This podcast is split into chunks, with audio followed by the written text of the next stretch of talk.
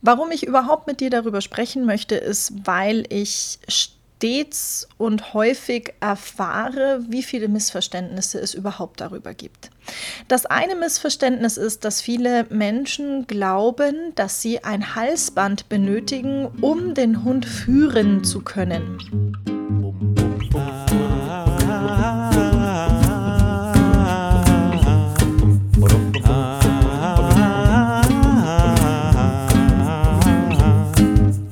Just thinking about you makes me smile again. Now I just want to take a walk with you in the rain. Now, oh, oh, oh, oh, let's go. Oh, oh, oh, let's go. Oh, oh, oh, let's go outside. Oh, oh, oh, oh, oh, let's go. Oh, oh, oh, let's go. Oh, oh, oh, let's go outside. Oh, let's go.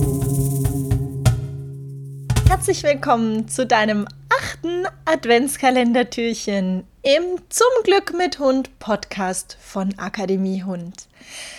Es ist schön, dass du heute wieder eingeschaltet hast und wir werden heute über ein Thema sprechen, das ähm, ein bisschen mehr Bewusstsein zwischen dir und deinem Hund kreieren soll.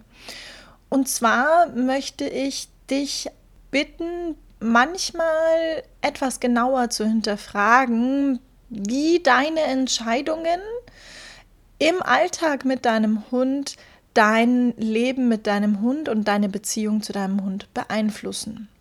Und zwar möchte ich heute darüber sprechen, was für einen Unterschied es macht, ob du ein Geschirr oder ein Halsband beim Gassigehen benutzt. Grundsätzlich gibt es viele verschiedene Formen von Brustgeschirren. Einige schränken den Körper des Hundes und seine Bewegungen deutlich mehr ein als andere. Die äh, Geschirre, die den meisten Hundekörperformen sehr gut passen und auch wirklich gut funktionieren, sind zum Beispiel von der Firma Annie X. Das sind Y-Geschirre.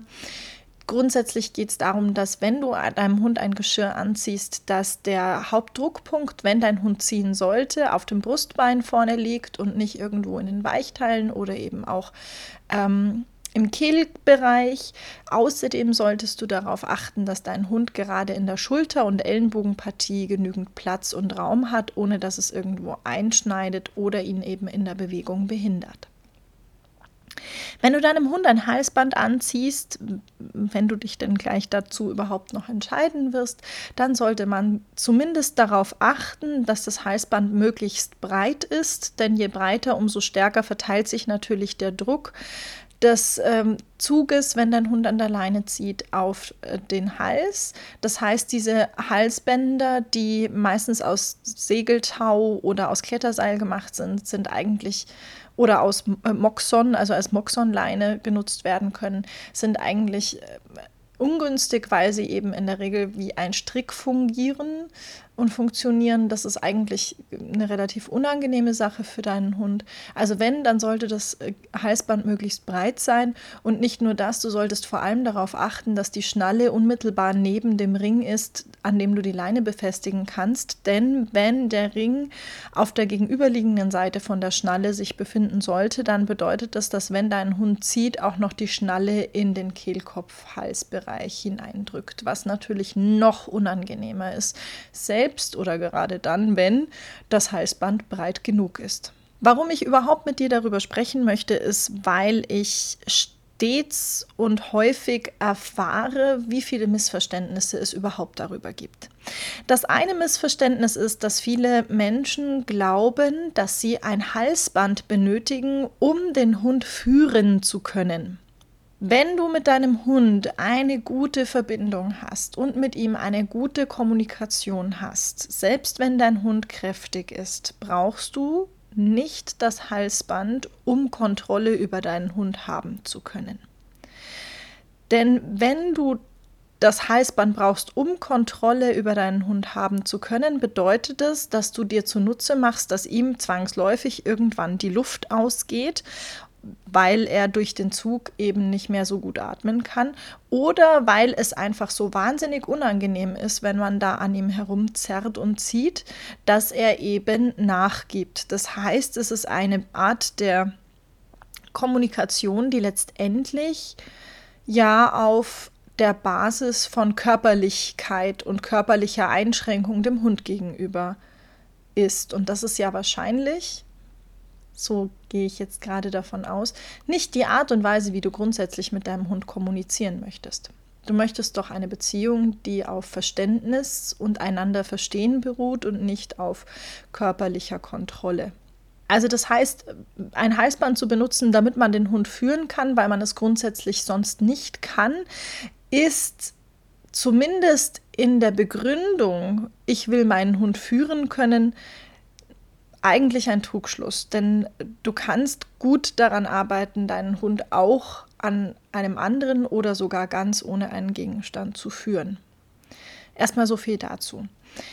Der Unterschied zum Geschirr ist, dass wenn dein Hund, denn wenn er am Geschirr befestigt ist, zieht, sich eben nicht mehr im Heiß-Kehlkopf-Bereich würgen kann. Das heißt, ihm geht nicht die Luft aus. Das heißt auch, dass er natürlich mehr Kraft verwenden kann, um an der Leine zu ziehen, denn es hindert ihn ja nichts daran, seine Kraft einzusetzen.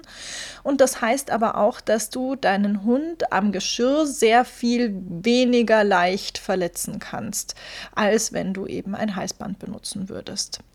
Wenn du das Geschirr benutzt, hast du noch mehr Vorteile weil ähm, du eben auf die Art und Weise mit deinem Hund üben kannst, eine körpersprachliche und eine sehr sanfte Art und Weise der Kommunikation zu nutzen. Warum ich beim Halsband so vorsichtig bin, liegt daran, dass das Halsband einerseits eben im Hals-Kehlkopf-Bereich durchaus drückt bzw. eben wirkt, wenn ein Hund an der Leine zieht. Das kann dazu führen, wenn man das Halsband sehr ungünstig anbringt und sehr großes Pech hat und der Hund mit einem sehr starken Ruck und viel Kraftaufwand an der Leine hängt, es passieren kann, dass ihm sogar das Zungenbein bricht. Das Zungenbein ist ein sehr fragiler, sehr kleiner, sehr, ähm, sehr wenig gipsbarer, also tatsächlich dann nicht behandelbarer Knochen, der sich eben hinten im Gaumenbereich befindet, das Zungenbein, wie es sich ja auch schon nennt. Das gehört zur Zunge und wenn ein Hund sich tatsächlich im Halsband sehr stark aufhängt, kann es tatsächlich manchmal dazu kommen, dass dieses bricht. Das ist natürlich hoch unangenehm, das ist überhaupt gar nicht gut und gesund und ähm, allein diese Verletzungsgefahr genügt mir persönlich schon auf das Halsband zu verzichten. Davon abgesehen kann durch viel Zug und dadurch ähm, starkes Würgen und schlechter Luft kriegen beim Hund auch ein erhöhter Augeninnendruck entstehen, was gerade bei Hunden mit vielleicht auch einer genetischen Vorbelastung eben zu gesundheitlichen Schwierigkeiten führen kann. Darüber hinaus führt ein häufiger Zug am Halsband wenn dein Hund noch nicht perfekt oder gut an der Leine gehen kann, eben auch zu starken Verspannungen dann im Hals-Nackenmuskulaturbereich, was dann über die Brustmuskulatur eben letztendlich auf den gesamten Bewegungsapparat Auswirkungen haben kann. Das alles kann dir bei einem gut sitzenden Geschirr einfach nicht passieren.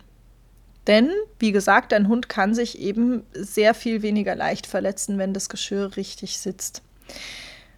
Und jetzt gibt es noch einen weiteren Grund, auf den ich noch zu sprechen kommen möchte, nämlich glaube ich tatsächlich ganz frech zu behaupten, dass sehr, sehr viele Hunde, die Leinenaggression zeigen, also die anfangen zu bellen, zu knurren, auf den Hinterbeinen zu stehen und sich wahnsinnig aufzuführen, wenn sie andere Hunde sehen, wenn sie an der Leine sind, tatsächlich leinenaggressiv geworden sind aus einem ursprünglich gar nicht aggressiven Gedanken und sie waren am Halsband befestigt. Das gilt mit Sicherheit nicht für alle Hunde, aber für einige.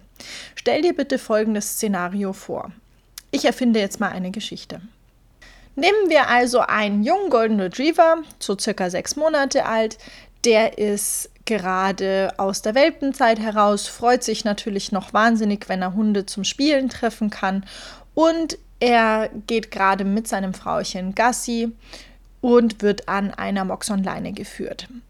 Die Leine ist 1,80 Meter lang und er schnüffelt gerade hinter Frauchen, als um die Ecke ein anderer Hund aus der Nachbarschaft auf der anderen Straßenseite um die Ecke biegt und auftaucht.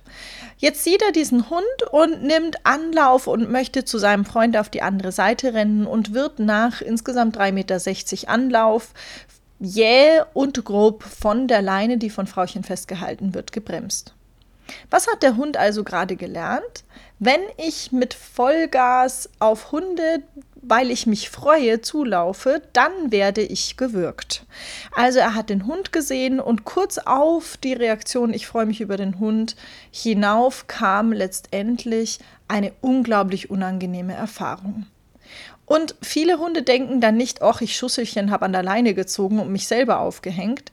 Die meisten Hunde denken eben im Reizreaktionsschema. Das heißt, dass der Reiz, ich sehe einen anderen Hund, taucht auf und kurz darauf verspüre ich etwas, was mir unangenehm ist, nämlich das Würgen oder gewürgt werden. Das hat wahnsinnig weh getan.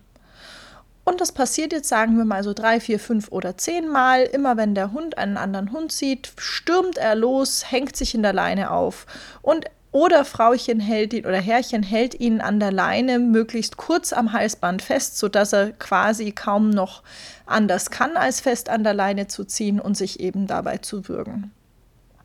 Und dann ist eben möglich, dass langfristig dieser Hund lernt, immer wenn ich Hunde sehe, werde ich gewürgt, bis er spätestens beim 12. oder 13. Hund sich denkt, wenn ich andere Hunde sehe, dann tun die mir furchtbar weh. Ich finde andere Hunde inzwischen überhaupt gar nicht mehr toll. Im Gegenteil, andere Hunde sind Feinde und Feinde muss ich mir vom Leib halten. Und plötzlich hat man einen Hund, der sich in der Leine aufhängt und furchtbar aufführt und den anderen Hund verbellt und die Zähne fletscht, weil er möchte, dass dieser furchtbare Kerl auf der anderen Straßenseite verschwindet. Und dabei wirkt er sich dann natürlich immer noch, was dazu führt, dass langsam aber sicher dieses Verhalten eben immer schwieriger wird. Du kannst dir vorstellen, das ist natürlich jetzt so der Super-GAU dessen, was passieren kann. Der Hund, den du vorher gut führen wolltest, damit er nicht auf andere Hunde zustürmen kann, ist plötzlich der Hund, der erst recht genau dieses Verhalten zeigt. Und deshalb ist es mir so wichtig, dass du dir Gedanken darüber machst, welche Entscheidungen du über die Hilfsmittel triffst und mit welchen Beweggründen du sie verwendest, um deinen Hund durch den Alltag zu führen.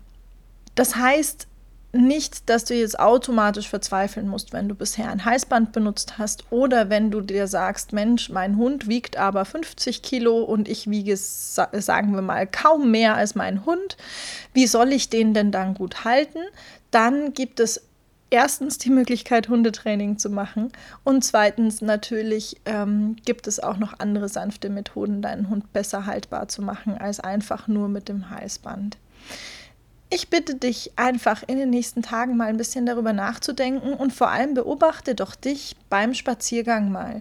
Benutzt du deine Leine, um deinen Hund in Situationen, wo er nicht ganz genau das macht, was du gerne hättest, zu steuern, zu lenken oder zu führen. Zum Beispiel, indem du an der Leine ruckelst, wenn er sich nicht sofort setzt, wenn du sagst Sitz. Oder indem du an der Leine ziehst, wenn du nicht möchtest, dass er weiter dort schnüffelt oder ob du eben sogar merkst, dass du das Halsband brauchst, um mit deinem Hund auf dem Spaziergang kommunizieren zu können. Sollte das der Fall sein, dann stell dir gerne die Frage, wie kann ich das vielleicht etwas anders machen? Und ansonsten wende dich gerne auch an die Hundetrainerin oder den Hundetrainer deines Vertrauens, um über dieses Thema nochmal zu sprechen. Ich wünsche dir ganz viel Spaß mit dieser Info. Ich freue mich, wenn du deine Gedanken mit mir auch teilst in Form von einem Kommentar oder einer Nachricht, die du mir hinterlässt. Und ich freue mich, wenn wir uns morgen wieder hören im Adventskalender-Podcast.